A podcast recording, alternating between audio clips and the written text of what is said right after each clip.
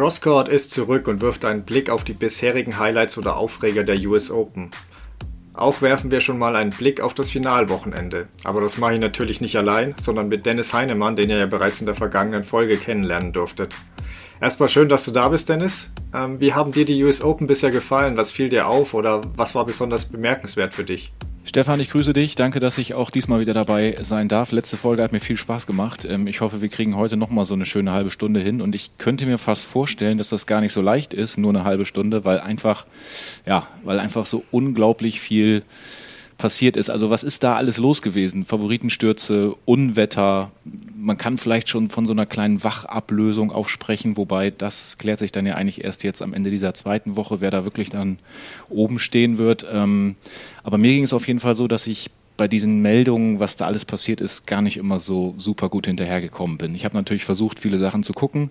Das ist mit der Nachtzeit ja auch immer nicht ganz so leicht. Also erwische ich mich dann häufig dabei, morgens direkt äh, Ergebnisse checken und äh, ja, du, wir werden es ja jetzt nach und nach durchgehen, aber wenn du mich jetzt fragen würdest, ähm, dieses absolute Highlight, dann, dann würde ich wahrscheinlich einfach sagen, die Jugend. Ich würde sagen, die Jugend, weil Alcaraz, Raducanu, Fernandes, ähm, dass, dass da jetzt einfach so andere Namen auftauchen und auch so in dieser außergewöhnlichen ja, Prägnanz irgendwie, das, das ist für mich momentan so das Highlight. Was ist es bei dir? Also wie gesagt, bei mir gibt es ja auch ganz viele bei den US Open bisher. Also ich bin unglaublich begeistert. Für mich mit die besten US Open, die ich gesehen habe. Vielleicht liegt es auch daran, dass die Zuschauer so einen großen Unterschied äh, zu dem machen, was man so in der letzter Zeit gewohnt ist, auch wenn da schon wieder einige dabei waren. Aber New York ist halt schon noch was anderes. Ähm, das muss man nicht immer gut finden, weil da sind sicher auch Leute dabei, die da eher zum Essen und Trinken als zum Tennis schauen da sind. Das ist dann eher so Hintergrundprogramm. Aber es ist, um es mit Novak Djokovic zu sagen, auf jeden Fall elektrisierend. Ähm, es gab, glaube ich, auch 33 Fünfsatzpartien bisher. Der Re Rekord bei Grand Slam steht bei 35, also wir haben noch einige Tage.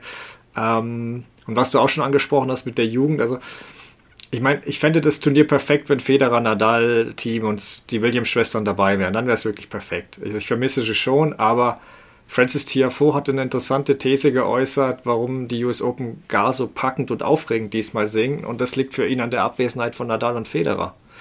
Weil die anderen Spieler da so eine extra Motiv Motivation verspüren. Er beschrieb das so, dass er sieht wirklich Spieler, die in der Kabine da äh, aus dem Mund schäumen, so heiß sind die. Er nannte auch Andreas Seppi, den 37-Jährigen, als Beispiel, der da im ersten Runde da fünften Satz bis 15-13 im Tiebreak kämpft. Ähm, er hätte das vermutlich nicht getan, wenn er in Runde 2 auf Raffat trifft. So ist seine These zumindest. Also ich kann schon ein bisschen folgen, weil normalerweise hast du immer überall diese Straßensperren im Weg und in dem Fall hast du halt nur Djokovic. Und den anderen Youngstern wird da nicht der gleiche Respekt entgegengebracht. Also man sieht es bei Tiafo, als er auf äh, Rublev traf, der ja schon so einer der Stars der nächsten Generation und so Geheimfavorit für einige war. Ähm, Tiafoe sagte da vor dem Match, um, ähm, that's, what, that's what I want, uh, I want him bad, I'm coming after him. Also er hat eine richtige Kampfansage an den geschickt, er ja. wollte ihn, also er hat keine, kein, keinen großen Respekt vor dem und ich glaube nicht, dass er das gesagt hätte, wenn er auf Nadal oder Federer getroffen wäre. Und auch vor Tsitsipas hat keine Angst, wie man bei Alcaraz sah. Ich kann mir ja vorstellen, ähm, also das mit den Spielern sicherlich, aber auch die Zuschauer. Ne? Du guckst natürlich als ja. Zuschauer auch, wenn die diese Topstars aus den vergangenen Jahrzehnten ja. nicht, aber du guckst natürlich auch so ein bisschen aufs Draw. Okay, was entwickelt sich denn jetzt eigentlich hier? Gibt es vielleicht Überraschungen und so? Und es gab natürlich eine ganze Menge. Also das ist auch so, also die Wahrnehmung von den Spielern, aber auch von den Zuschauern, würde ich sagen. Total. Also was für mich halt am auffälligsten ist, es gibt mehr Überraschungen bei den Herren bisher. Also zumindest mhm. in den ersten Runden. Da gab es ganz viele bei den Herren. Bei den Damen haben alle Top 20 Spielerinnen die ersten beiden Runden überstanden. Klar, danach Barty und Osaka, aber davor das war ganz komisch, weil für mich war es erstmal schade, weil ich, ich mag dieses übliche Chaos bei den Damen am Anfang immer. Aber als ich dann meinen Blick auf Runde 3 warf, ich konnte es kaum erwarten. Also, das ist halt der Vorteil, dass die WTA nicht nur drei, vier Spieler hat, die da ein Turnier gewinnen können, sondern ganz viele. Wenn man da wirklich die, die verfolgt und deren Story ein bisschen kennt und da weißt du wirklich schon bei jedem Match, okay, wenn die jetzt das gewinnt, die kann durchstarten, das Ding gewinnen. Also, da, da steckt so viel drin, ähm, auch die verschiedenen Spielstile, die haben ja auch jetzt zwei 18 beziehungsweise gut, ähm, Fernandes ist jetzt äh, 19 seit gestern, glaube ich, ähm, aber ja. auch so richtige Youngster dabei. Dann das Barty aus, was praktisch jetzt alle zu Co-Favoritinnen machte. Also da steckt ganz viel drin, aber dazu kommen wir später. Lass uns gerne mit den Herren loslegen. Ähm, wie gefällt dir denn Zverev bisher? Bist du da jetzt optimistischer als vor dem Turnier? Noch optimistischer oder eher weniger? Ja, ich erinnere mich an letzte Woche, als wir gesprochen haben und da haben wir ja da schon gesagt, ja, wie wäre es denn, wenn er dann auf Djokovic trifft und haben uns da auch immer schon so ein bisschen ausgebremst. Ähm, das müssen wir vielleicht immer noch etwas machen, aber es sind ja schon sehr viel näher dran jetzt. Ähm, wenn ich Zverev momentan spielen sehe, dann, dann sehe ich den mit so einer Souveränität irgendwie. Ich habe die ganze Zeit das Gefühl, der Aufschlag passt, und wenn der Ball dann, also wenn, wenn die Rallye am Laufen ist, dann sehe ich ihn einfach gegen ganz viele Spieler auch auf diese längere Sicht, also auf diese fünf Sätze, ähm, einfach klar vorne. Und ähm, er hat es uns in den vergangenen äh, Grand Slam-Turnieren auch immer schon mal gezeigt, dass er auch nach 0-2 zurückkommen kann oder wenn es am Anfang mal nicht so gut läuft. Das war jetzt bislang bei diesem Turnier noch gar nicht so der Fall. Er ist eigentlich sehr gut durchgekommen. Ähm, also so insgesamt gesehen. Äh, aber ich, ich, hab, ich, bin, ich bin zuversichtlich und mich erstaunt einfach diese Souveränität. Der ist da auf dem Platz, der ist ruhig, habe ich das Gefühl, der rastet nicht aus, der ist gut in den Rallyes, der kann sich auf seinen Aufschlag verlassen. Und deswegen glaube ich auch, dass wir äh, das Halbfinale gegen Djokovic sehen werden. Also die Souveränität, die du ansprichst, hätte ich auch als erstes genannt. Ähm, die sieht man auf jeden Fall. Ähm, klar, Einsatz gegen Sock mal verloren, wo der fantastisch spielte. Aber wenn wir uns die Partie gegen Sinner zum Beispiel angucken, als Beispiel einfach nur für diese Souveränität, die war, weil die war echt eng, die Partie. Ähm, nur man sah, dass Zverev 24 ist und Sinner 20. Äh, das hat man auf dem Platz gesehen. Äh, Zverev hat einfach die, also gerade die ersten beiden Sch Sätzen die Chancen effektiver genutzt. Und der dritte war eng, den muss Sinner eigentlich gewinnen. Aber auch da, da fehlt ihm ein bisschen Erfahrung, Coolness. Ähm, da verschlägt er einen leichten Ball im Tiebreak bei Satzball und lässt eben Zverev davonkommen. Und, ja, den darf er nicht liegen lassen. Das genau, war eine Riesenchance, nochmal reinzukommen. Ja. Ne? Es hat mich ja. so ein bisschen erinnert, weil 2020 gegen Nadal bei den French Open, da hat er meiner Meinung nach den ersten Satz auch schon gewinnen müssen. Da hat er auch mal so ein, zwei ziemlich ähnliche Fehler gemacht. Ähm, ja, der, der, ist dann noch ein bisschen unerfahren. Zverev meinte, er hat nur ein schlechtes Spiel gemacht. Das war, also das Break kassierte. Kann man so sehen, wobei er mir schon ein bisschen so das, wo ich sage, bis ab danach ein bisschen, bis Mitte des Tiebreaks ein bisschen passiv war und der Ausschlag ihn rettete. Also den hast du ja angesprochen. Der ist echt gut, aber er muss da gucken, auf jeden Fall ist wichtig, dass ähm, ist, er ist positiv auf dem Platz in der Regel und er hat nicht zu viel Kraft vergeudet. Das ist auch wichtig bis hierhin. Weil wenn du zu viel Kraft vergeudest und dann kommst du gegen Djokovic, ist es eh vorbei. Ähm, eine kleine Sorge macht mir, wenn du es mitgekriegt hast, dass er vor dem Match gegen Sinner sein Training unterbrochen hatte und da ein bisschen sich äh, stretchen ließ an der linken Seite und massieren. Oh nee, das, das habe ich nicht mitgekriegt, ja. Nee, das, mhm. ähm, deswegen, das Match hat man da nichts gesehen, deswegen hoffen wir, es war bloß eine Vorsichtsmaßnahme, aber klar, also das ist schon so eine Sache, wo man im Augen behalten solle. Ähm, der Aufschlag muss kommen, also gerade gegen Djokovic, da braucht er freie Punkte. Wobei, auch wenn wir jetzt schon, wie du sagst, auf Djokovic ein bisschen schielen, erstmal Lloyd Harris, dürfen wir nicht vergessen, der hat Katschanov, Shapovalov und Aufschlag Riese Opelka rausgenommen. Also der, äh, hat den Washington Ich glaube, 27 ja. Äh, Asse hatten die im ersten Satz. Kann das sein? Gegen Opelka? Wahnsinn. Ja, ja, Opelka ist halt allein schon, eine, ja. das ist so, so ein spezieller Spieler, aber ähm, er hat es ja also der Harris, wenn wir zu dem, der hat es in Washington auch schon angedeutet, als er Nadal geschlagen hatte. Also ähm, klar, da kam dann schnell Nadal und sein Fuß, aber selbst ein angeschlagener Nadal ist schwer zu bezwingen und da spielst du auch gegen den Mythos und alles. Deswegen, wobei es auch Nadal ja Mut machen sollte, dass er verletzt gegen den späteren US, US Open Viertelfinalisten so knapp unterlag. Trotzdem, ähm, Zverev hat Harris im vergangenen Jahr ähm, in Köln in drei Sätzen geschlagen und diesmal in Cincinnati dieses Jahr erst äh, vor wenigen Wochen. Da war aber auch ein Satz sehr eng. Also ich, trotz, wenn Zverev fit ist und ähm, gut serviert, dann sollten das maximal vier Sätze sein. Also ich hoffe auch, dass es bei mir okay ist, wenn ich äh, vielleicht vier Sätze tippe, weil von seinem Bruder war ja ein bisschen enttäuscht, ja. oder weil der nur, nur einen Viersatz-Sieg zutraute ähm, gegen Sinner. Nee, aber ich hoffe auch wie du, dass es zum Knaller gegen Djokovic kommt. Ähm, Dazu muss aber nicht nur Zverev coolen Kopf bewahren, auch, auch Djokovic hat noch eine Runde vor sich davor gegen Berrettini. Ähm, wie siehst du den denn? Ist das immer noch dein klarer Topfavorit? Ja, also ich halte da auch ähm, an dem fest, was ich letzte Woche gesagt habe. Äh, Wäre ja auch komisch, wenn ich jetzt sage, nee, jetzt ist es auf einmal komplett anders, obwohl die dann vielleicht ja tatsächlich aufeinandertreffen. Ähm, ich bleib dabei, dass ich sage, ähm, wenn die gegeneinander spielen, Er muss natürlich jetzt erstmal gegen Berrettini, das äh, haben die haben sich ja auch vor kurzem da noch äh, gegenübergestanden, mehrfach. Im Finale, ja. Ähm, ich, ich glaube nach wie vor, dass, ähm, dass Djokovic sich das dann holen wird, weil er einfach diesen unglaublichen Fokus darauf hat. Ich, ich traue Zverev das absolut zu, dass er es schafft. Ich gönne ihm das. Also ich wünsche mir natürlich auch, dass Zverev gewinnt, ist ja ganz klar. Als deutscher Topspieler völlig logisch. Ich glaube trotzdem, ähm, dass es am Ende dann äh, sich Djokovic holt. Ja.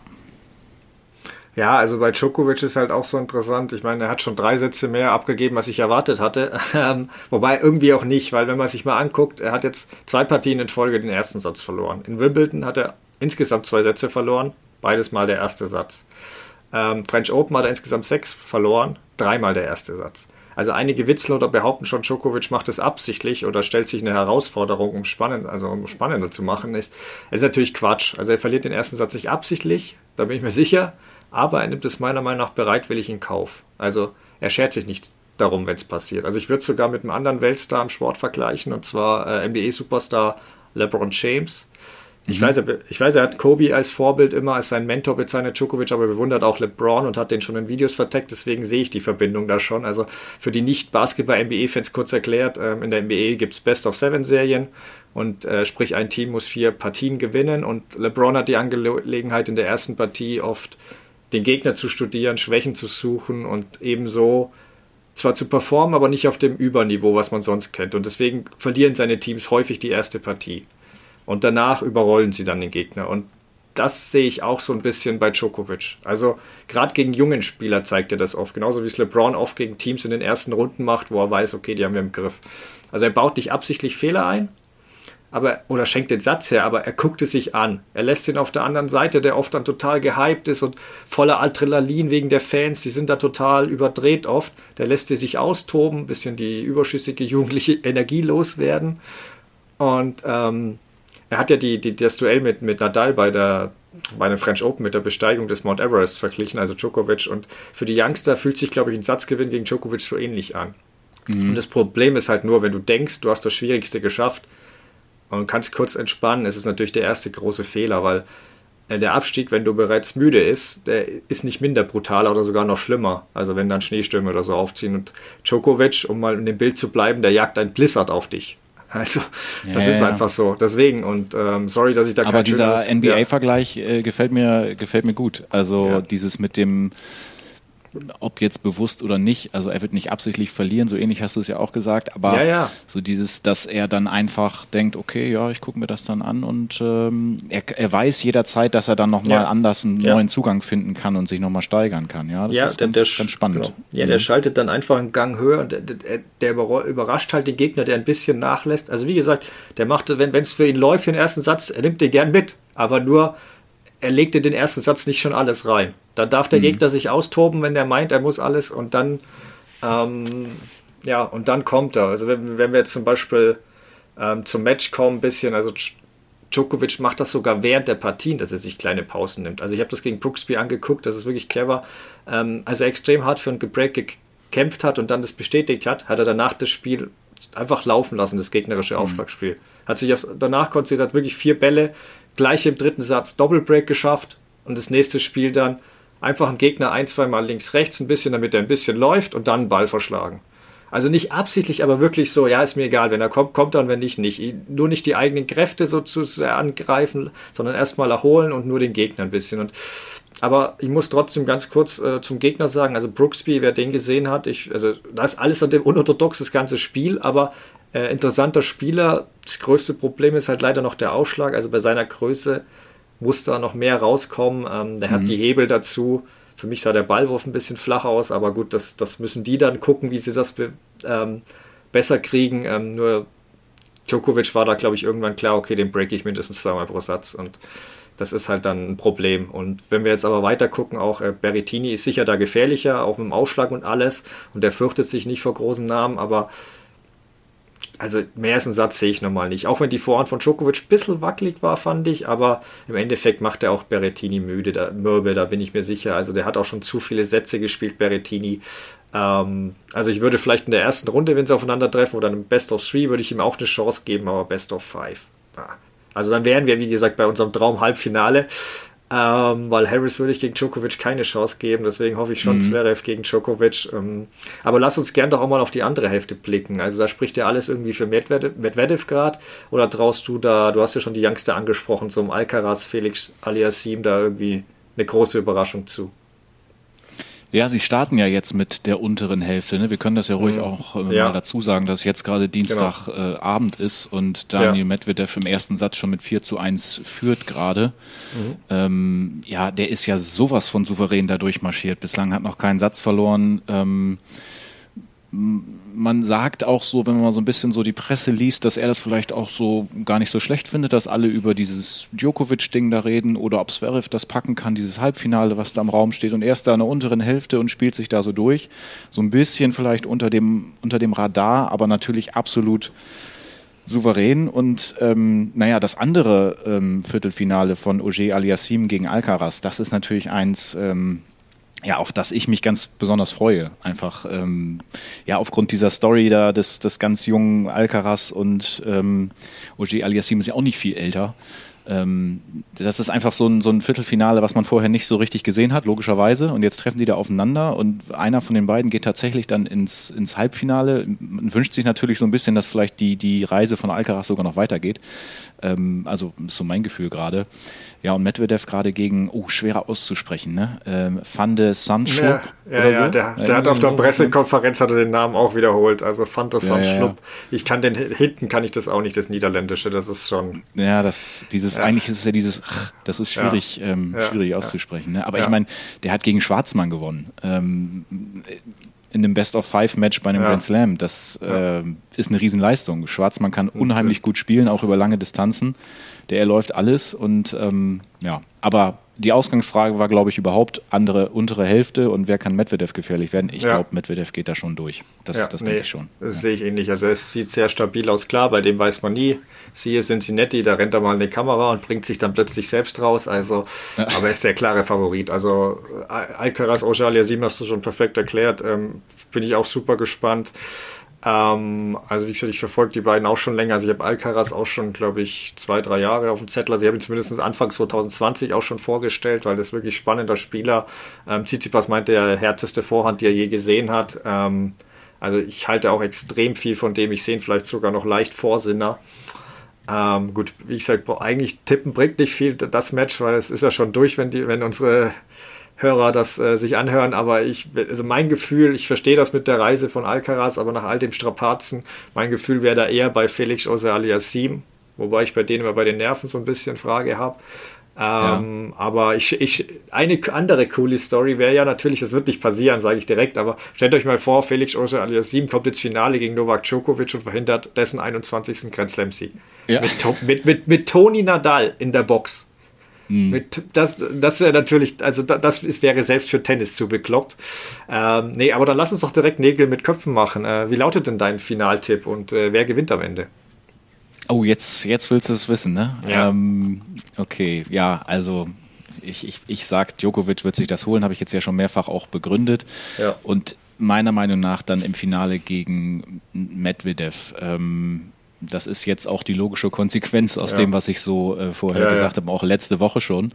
Äh, was tippst du? Ja, also ich, ich hasse es immer, wenn zwei das gleiche tippen. Und also wäre es jetzt Australian Open, würde ich sofort Djokovic sagen. Hier, hier bin ich ein bisschen am überlegen. Mir macht halt das mit dem Rücken bei Zverev schon ein bisschen Angst. Ähm, auch wenn es vielleicht nur eine Vorsichtsmaßnahme war. Ähm, ich traue es auch also ich traue Zverev oder Medvedev eigentlich nur zu, Djokovic im Halbfinale zu besiegen. Ich glaube, im Finale lässt er sich nicht stoppen. Deswegen ist äh, Medvedev war bei den Australian Open so unterlegen im Finale. Ich weiß nicht, ob ich, also da müsste das Fünfsatz-Match gegen Zverev, wenn es dazu kommt, mit Djokovic schon sehr äh, heftig sein, dass ich da glaube, dass Medvedev eine Chance hat im Finale. Ähm, ich glaube eher, es liegt an Zverev. Wenn, dann kann es Zverev machen, aber Djokovic will halt auch Revanche und was bei Olympia passiert ist, das war natürlich, dass Djokovic der Tank leer ging und das glaube ich nach der langen Pause eigentlich nicht. Mhm. Daher sagt, daher, ich kann dir leider nicht widersprechen. Also bei den Damen fällt mir sicher ein anderer Tipp ein, aber hier bleibe ich dann auch bei Djokovic mit Vedev und Djokovic gewinnt. Ähm, aber diesmal muss ich zumindest überlegen. Bei Wimbledon hätten wir ihm ja gleich den Pokal geben müssen. Also da habe ich nicht mal einen gesehen, der theoretisch eine Chance hat. Ähm, ah, okay. Aber nee, dann, aber dann lass, bevor wir zu den Damen kommen, lass uns dann auch noch kurz die anderen deutschen Herren würdigen. Ähm, drei Deutsche im Achtelfinale eines Grand Slams äh, gab es zuletzt 1997 in Wimbledon. Weißt du zufällig, wer es damals war? Oh, das kann ich dir nicht sagen aus dem Kopf. Nee. Also Boris Becker, Nikola Kiefer und Michael Stich. Stich hat sogar das ja. Halbfinale erreicht, die anderen beiden das Viertelfinale. Ähm, diesmal waren es ja neben Zverev noch Gojovcik und Otte. Ähm, was sagst du zu denen? Ja, überragend. Ne? Beide haben sieben Matches gespielt, inklusive ähm, Qualifikation. Ähm, Peter Gojovcik haben wir ja letztes Mal schon ähm, thematisiert. Äh, ohne Trainer und ohne Physio ja auch. Ne? Ähm, kämpft er sich da von Runde zu Runde, schlägt dann in der ersten Hauptrunde um Bär dann Lajovic, Laxonen und dann dieses Spiel gegen Alcaraz, in dem er ja sogar auch noch führt, ähm, holt sich den dritten Satz, ähm, hat am Ende dann natürlich ein bisschen körperliche Probleme und ähm, was mir ganz gut gefallen hat, auf jeden Fall, dass er dann da trotzdem versucht hat, das einfach zu Ende zu spielen, obwohl es ihm gar nicht mehr so richtig möglich war. Ich glaube, da war dann der, der Körper dann auch irgendwann ein bisschen, bisschen überfordert. Ich habe Teile von dem Match gesehen, nicht das Ganze. Ähm, ja, überragende Leistung von, von Peter Gojovcik, genauso wie von, von Oskar Otte. Die sind in der Weltrangliste ja auch relativ nah beieinander, 141 und 144. Ja, und Otte über Sonego, Kuttler, Seppi. Bei Seppi habe ich schon gedacht, oh, das ist noch eine Chance, nochmal weiterzukommen, weil ähm, da könnte vielleicht was gehen, dachte ich, hat dann auch geklappt.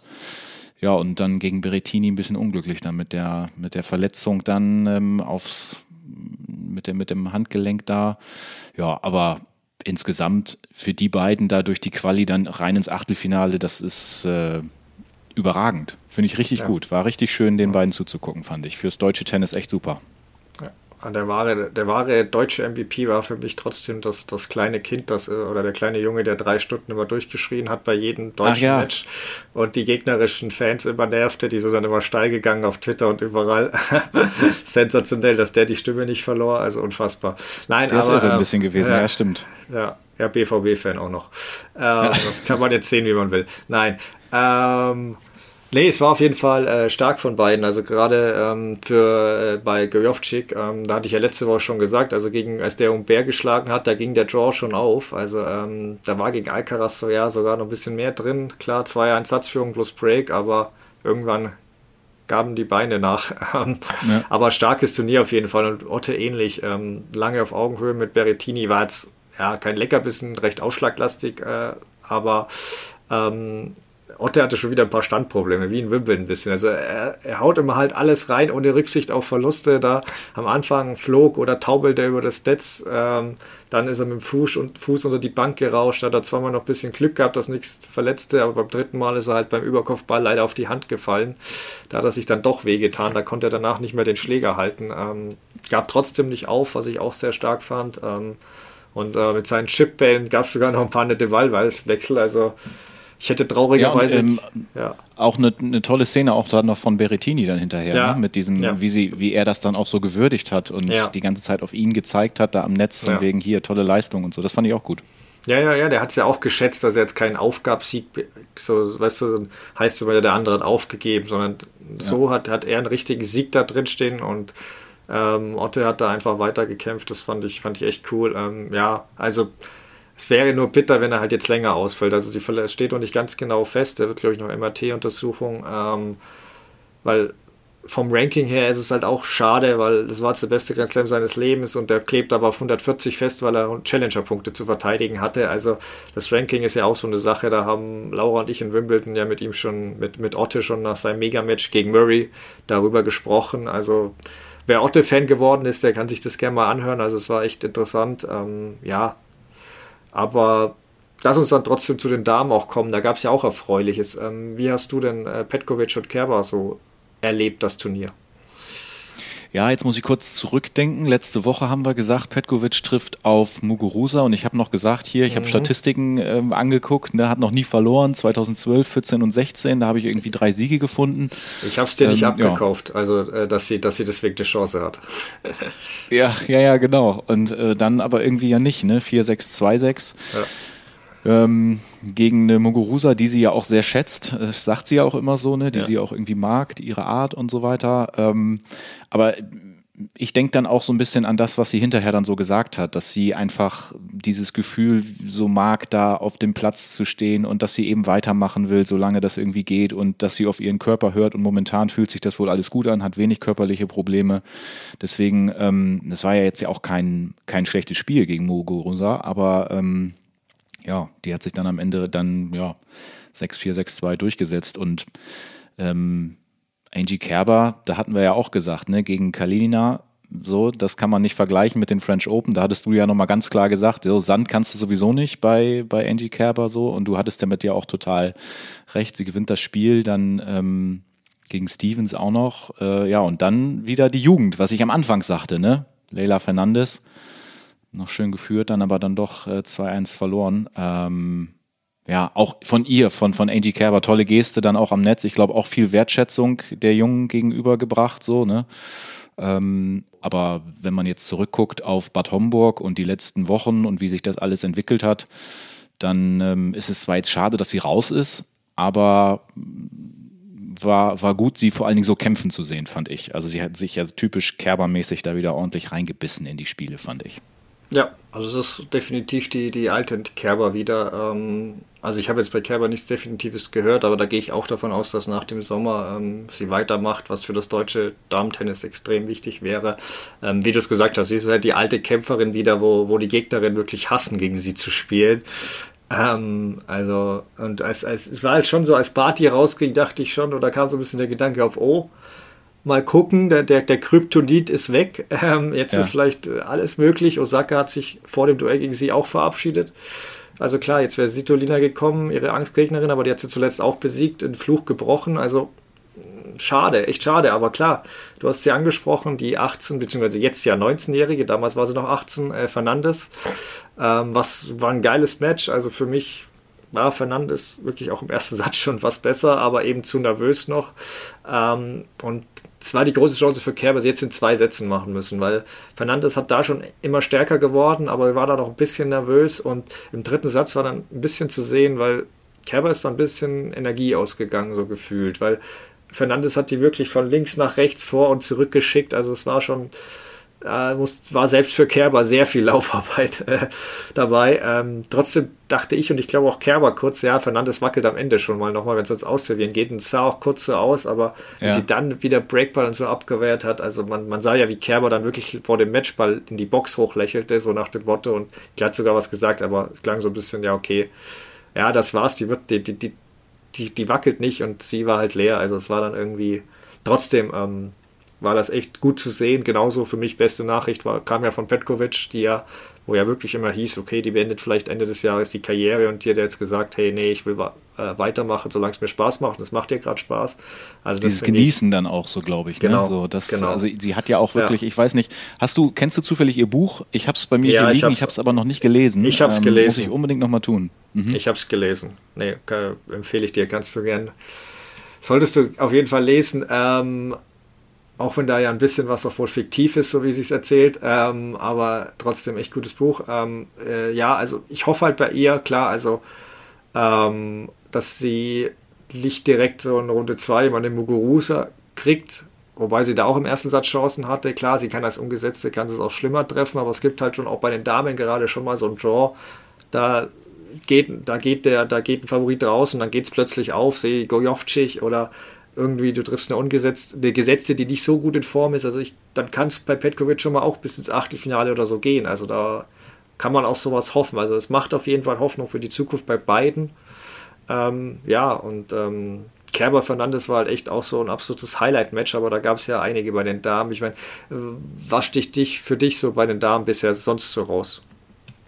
Ja, entweder Emma Raducanu natürlich, ohne Satzverlust als Qualifikantin ins Viertelfinale. Was ist eigentlich, was stimmt denn eigentlich mit, mit ihr nicht? Also das, äh, das ist ja schon wirklich verrückt. Die trifft jetzt auf Bencic ähm, in der oberen Hälfte und ähm, ja, ich ziehe das mit der Jugend jetzt natürlich dann auch so durch, ne? Mit äh, Leila Fernandes, die ja auch dann jetzt im Viertelfinale steht. Also die beiden stechen für mich schon raus, einfach aufgrund, aufgrund des Alters. Äh, Fernandes trifft jetzt auf Svitolina, ähm, wahrscheinlich wirst du mich bald auch noch fragen, was ich jetzt denn für einen Damentipp habe, denke ich mal, aber ich äh, frage dich jetzt später. Mal, oder ich gebe ein bisschen später, ja, ja. ja. ja, ja. Äh, habe ich mir nee, schon gedacht, dass da noch was kommt. Aber so ein Highlight Highlight für dich irgendwie? Was, was sticht für dich raus? Also für mich, also von den, von den Personen selbst stimme ich dir zu, Raducano und Fernandes. Ansonsten, es waren halt so viele so Highlights als, als Matches auch. Also äh, ja. Barty-Match war für mich auch so, das nicht zu begreifen. Die, also die war die ersten eineinhalb Sätze komplett weg. Dann platzt der Knoten nach einem guten Ausschlag und einem gelungenen Stoppball. Plötzlich spielt sie wie ein Guss, führt 5-2 im dritten. Und dann stürzt das Kartenhaus wieder komplett zusammen. Also das war völlig verrückt, wie sie das noch verloren hat dann. Also ich hatte sie als Top-Favoritin, gebe ich ja zu, aber Barty hat leider solche Aussätze, hatte sie bei den Australian Open gegen Bukova ja auch schon. Wobei ich in Australien immer denke, der Druck ist zu groß, aber vielleicht war ja der Trubel in New York auch zu groß, weiß ich nicht. Ähm, trotzdem geiles Match, aber auch Halep gegen Rybakina, das war 14-12 im Tiebreak des ersten Satzes. Also Halep mit ihrer Raffinesse gegen Rybakina, die halt auf alles draufhaut, was sich irgendwie bewegt. Also es war ja. echt interessant. Und gestern, also beziehungsweise Montag war es ja dann, es gab es wieder so einen krassen Tiebreak zwischen Bencic und Sviontek, irgendwie, der ging 23 Minuten. Also bei den Damen jagt wirklich ein episches Match das nächste. Ähm, dann in der Nacht war noch das Drama zwischen Zachary und Andreescu, wo das Match dreieinhalb Stunden ging. Also ähm, freue ich mich für Zachary, die hat, ist ja oft an ihren Nerven gescheitert, aber Andreescu hatte die bis dahin ja noch nie ein Match bei den US Open verloren hat. Die hat ja 2019 den Titel geholt. Also sie tat mir auch irgendwie leid. Ich weiß, einige hatten sie auch für eine Drama Queen und weil das Kerber mal über sie sagte und da mag auch was dran sehen, aber Andreescu-Partien sind wirklich, also die ziehen einen rein. Das ist wirklich so, das sind so Highlights, weil die bringt da eine Energie rein und ja, die, die nimmt einen mit. Also egal, ob du dann für oder gegen sie bist, aber du bist in dem Match irgendwie drin, du bist da beteiligt, du fühlst, dass es wichtig ist, dieses Match. Ja, dreieinhalb äh, Stunden übrigens, äh, obwohl der dritte Satz ja 6-3 war. Ne? Da habe ich auch ja, so gedacht, also die ersten beiden natürlich super knapp und ja. äh, dann 6-3, aber dreieinhalb Stunden ist ja echt. Äh, ja, aber das sind ja dann noch, da waren dann noch Medical Timeouts dazwischen. nee, ah, ja. nee, aber okay. ähm, nee, aber sie zählt für mich auf jeden Fall an der zu den besten fünf, vielleicht sogar drei Tennisspielen, wenn, wenn der Körper mitmacht. Deswegen ist es so schade, dass ähm, bei ihr immer wieder der Körper sie im Stich lässt, weil ja, weil es ist wirklich gut anzusehen, also egal ob man sie mag oder nicht. Ähm, noch schlimmer oder ernster war halt nur das Drama dann bei, bei Osaka, ähm, die nach ihrer Niederlage ja auf der Pressekonferenz äh, wieder weinte und eben auch erklärte, dass sie wohl eine längere Pause einlegt und nicht weiß, wann sie zurückkehrt. Ähm, wie hast du das denn bewertet? Ja, das habe ich erst gelesen und dann habe ich mir diese Pressekonferenz daraufhin nochmal bewusst angeguckt. Ähm, und diese Szene, um die es geht, die du ansprichst, die ist ja dann ganz am Ende. Ähm, mhm, dieser, das ja. ist ja so, sie, sie hält sich eigentlich da so ganz wacker in der Pressekonferenz nach ihrem Ausscheiden und am Ende wird sie das eben gefragt und dann, das habe ich mir nochmal rausgeschrieben, dass, dann sagt sie sowas wie, äh, ich bin an einem Punkt, an dem ich versuche herauszufinden, was ich will und ich weiß ehrlich gesagt nicht, wann ich mein nächstes Tennismatch bestreiten werde. Und dann kommen ihr da ja so die Tränen und ähm, also ich glaube, sie sollte sich mal so eine Pause jetzt wirklich, ähm, wirklich nehmen, ganz bewusst. Ähm, weil da ist so viel in der Vergangenheit ähm, passiert mit diesem Boykott und dann plötzlich dann mit dem olympischen Feuer und jetzt diese Geschichte und dass sie sagt, dass sie Depressionen hat. Und ich, ich glaube, sie muss da mal irgendwie versuchen, sich wirklich rauszunehmen und mit professioneller Hilfe irgendwann sich dann zurückzumelden und das Ganze neu aufzubauen. Ähm, das ist natürlich von hier, wie sollen wir jetzt ernsthaft die Situation bewerten, aber ich glaube trotzdem, dass es ihr gut tut, wenn sie das macht. Also das ist ja, es gibt immer wieder neue Meldungen oder Dinge, die passieren und ich glaube, das tut ihr gerade nicht so richtig gut. Ja.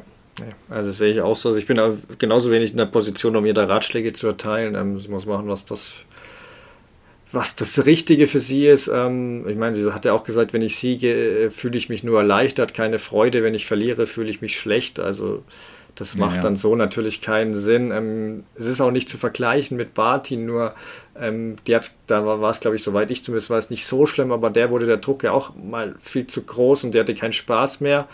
Ähm, und hat dann einfach zwei Jahre Pause gemacht und Cricket gespielt. Wie gesagt, ist jetzt nicht ganz zu vergleichen, kein, Ding, kein Thema, ähm, aber vielleicht, wie du sagst, Osaka mal gut tun, irgendwas ganz anderes machen, worauf sie einfach richtig Lust hat, wo, wo vielleicht keiner eher mal drauf guckt, immer was sie macht und was sie sagt.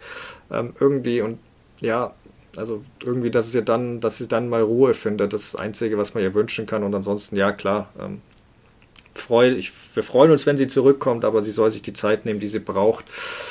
Ähm, jetzt harter Cut, aber trotzdem, ähm, Titelverteidigung ist damit natürlich ausgeschieden. Ähm, wer tritt denn die Nachfolge an? Was meinst du? Also ich sag mal, Raducano oder Fernandes wären ganz toll. Das wäre wirklich mal ein richtiger Hammer, aber ich kann es mir ehrlich gesagt nicht vorstellen. So schön diese Geschichte auch ist, ähm, wenn es dann wirklich darum geht, die sind jetzt im Viertelfinale, das ist ein riesengroßer Erfolg, aber wirklich das jetzt dann so bis zum Ende durchzuziehen, ähm, glaube ich irgendwie nicht. Wir haben jetzt ja noch Raducano gegen Bencic, Pliskova gegen Zachary, äh, Svitolina gegen Fernandes und Krejcikova gegen Sabalenka. Ich glaube, und du hast mich ja vorhin auch schon bei den Herren so ein bisschen Richtung Finale gefragt und wer es am Ende mag, äh, macht, ich äh, gebe jetzt einen Tipp ab, ein bisschen auch aus dem Bauch heraus.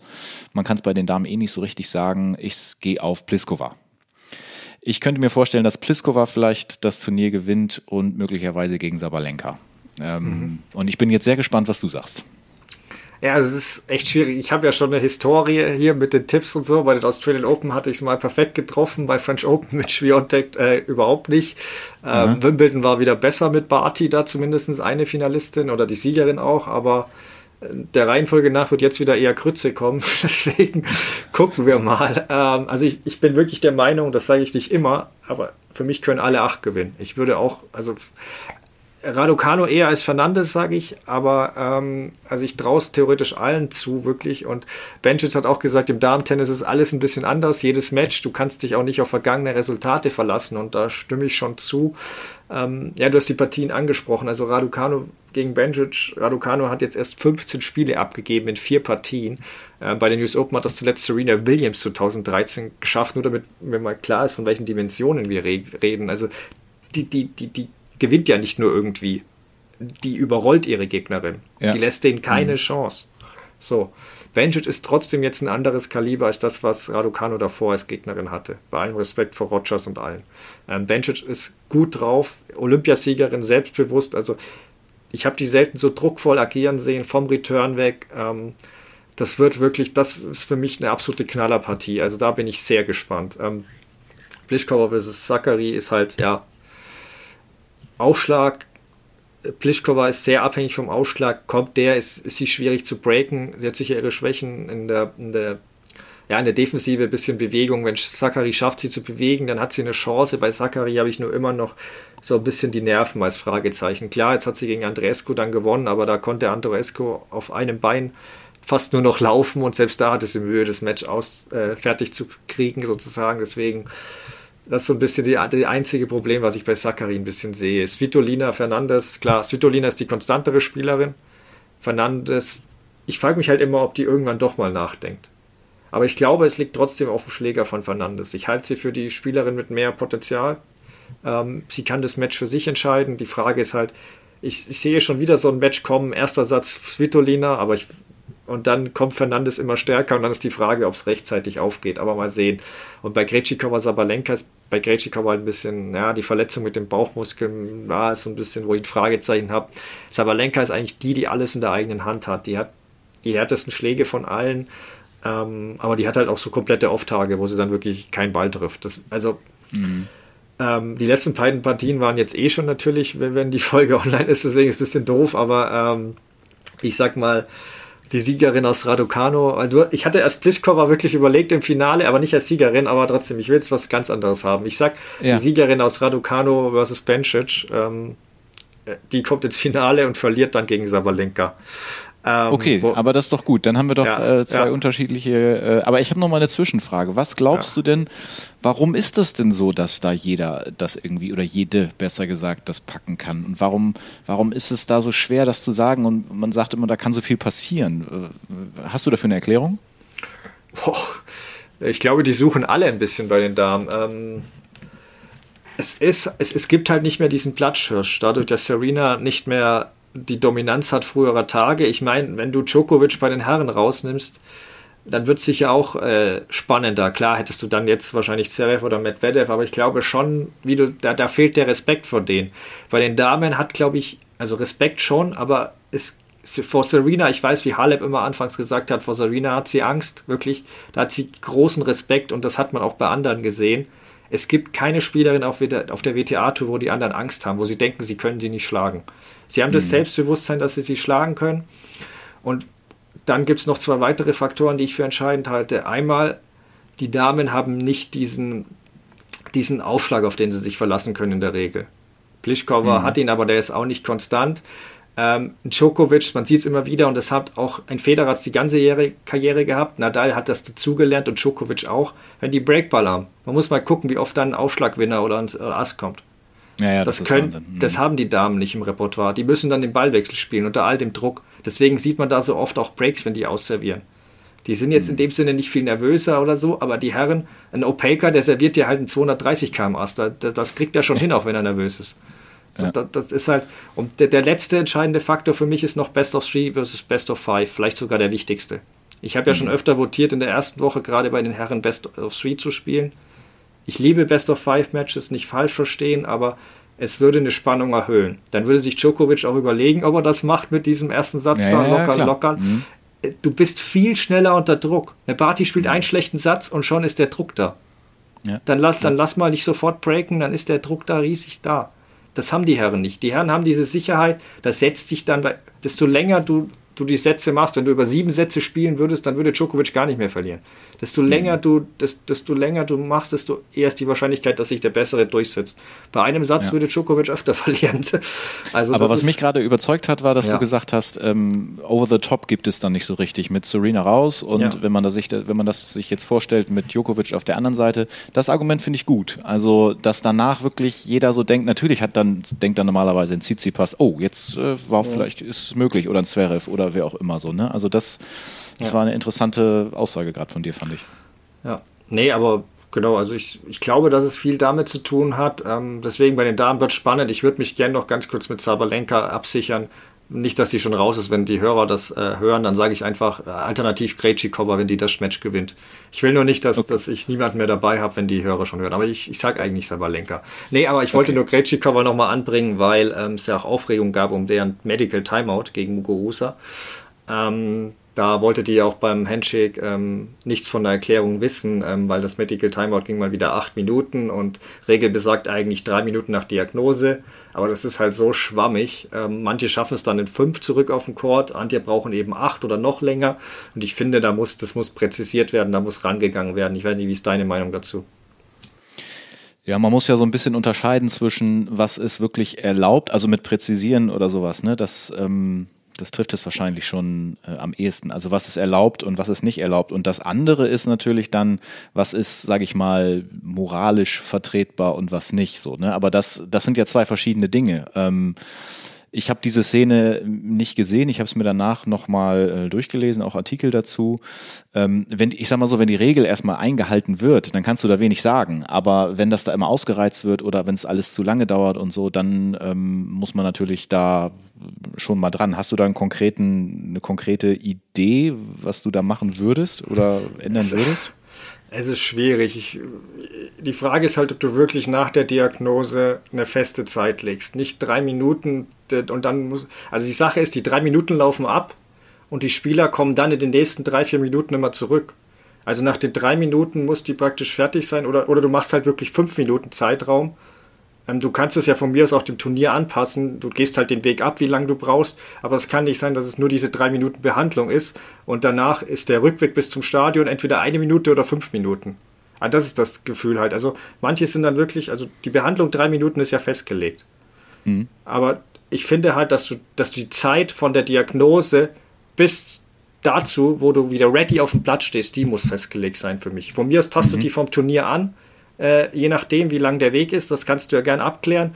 Aber es kann nicht sein, dass jemand eben für den gleichen Weg dann in 30 Sekunden zurück ist und der andere läuft vier Minuten zurück. Also das, ja, das ist ja, halt, okay. das ist willkürlich, mhm. weil es ist ein großer Unterschied, glaube ich, ob die Medical Timeout dann vier Minuten geht oder acht oder neun. Ja, Im Sinne vom Abkühlen und alles. Also mhm. da müssen sie sich, also wie gesagt, ich, da gibt es größere Experten, die sind da näher dran und können das alles besser beurteilen, aber für irgendeine Lösung muss da gefunden werden. Weil so ist es halt wirklich willkürlich, völlig willkürlich. Und das ist, das wird dann auch ausgenutzt. Das hatte ich ja mit Alexander Waske auch besprochen. Ja. Genau. Merkst du das, Stefan, wie viel da passiert ist, wie viel wir ja, darüber quatschen können? Ja. Wahnsinn. Aber ja. ähm, ist ja auch einfach so. Ist doch schön, dass da so viel los ist. Nee, auf jeden Fall. Ich meine, die Junioren laufen inzwischen jetzt auch schon. Also ähm, da habe ich auch natürlich einen Blick vor allem auf die Deutschen. Bei den Damen sind ja oder waren Jule, waren und sind Jule Middendorf und Mara Gut am Start. Jule Middendorf ist leider schon ausgeschieden, aber Mara Gut ist noch dabei. Da drücken wir eh natürlich die Daumen. Ähm, bei den Herren ebenfalls zwei Deutsche. Ähm, Philipp Florik leider raus direkt in Runde 1, aber Max Rehberg hat die Revanche gegen äh, niemand geringeren als Leo Borg gewonnen, äh, der Legendensohn. Da habe ich ja auch schon mit Carsten Neumann damals drüber gesprochen, über den ein bisschen. Und ähm, ja, also das war die, die Revanche für die French Open. Da hat er damals knapp verloren. Diesmal hat er Borg geschlagen. Also mal gucken, wie weit es noch für den geht. Ähm, ja. Und ansonsten, ich würde ich aber wie gesagt, wir, wir, sollten aus Deutschland auch ähm, da nicht zu kritisch sein, finde ich, weil andere Nationen leiden auch, vor allem gerade ähm, die, die das Heim Heimturnier haben. Ich weiß nicht, ob du es gelesen hast, aber nach dem Aus von Jensen Brooksby haben die Amis das erste Mal in der Geschichte der US Open kein Vertreter mehr bei Damen oder Herren im Viertel- oder Halbfinale. Also das ist auch krass, finde ich. Absolut, stimmt. Da, ja. da fehlt halt auch die Serena. ja, ähm, ja. So viel dazu. Das war jetzt mal eine etwas längere Folge, weil so viel passiert ist. Ähm, wegen nächster Woche müssen wir ehrlicherweise noch gucken, ob wir da eine Folge gestemmt kriegen, da ähm, ein für mich wichtiger Wettkampf mich einige Tage außer Landes treibt. Sonst melden wir uns spätestens im Oktober wieder. Wir haben auch noch einige Ideen im Kopf, wie mal eine Spezialfolge zum Nachwuchs oder auch mal äh, zu einer Ikone wie Steffi Graf. Ähm, und wer Laura vermisst, die hat ja auch angekündigt, in Zukunft mal als Gast wieder aufzutreten. Also es wird noch die ein oder andere Folge in diesem Jahr und eventuell die ein oder andere Überraschung geben. Vielen Dank jedenfalls fürs Hören dieser Folge und bis bald. Hat mir wieder Spaß gemacht, Stefan. Mach's gut.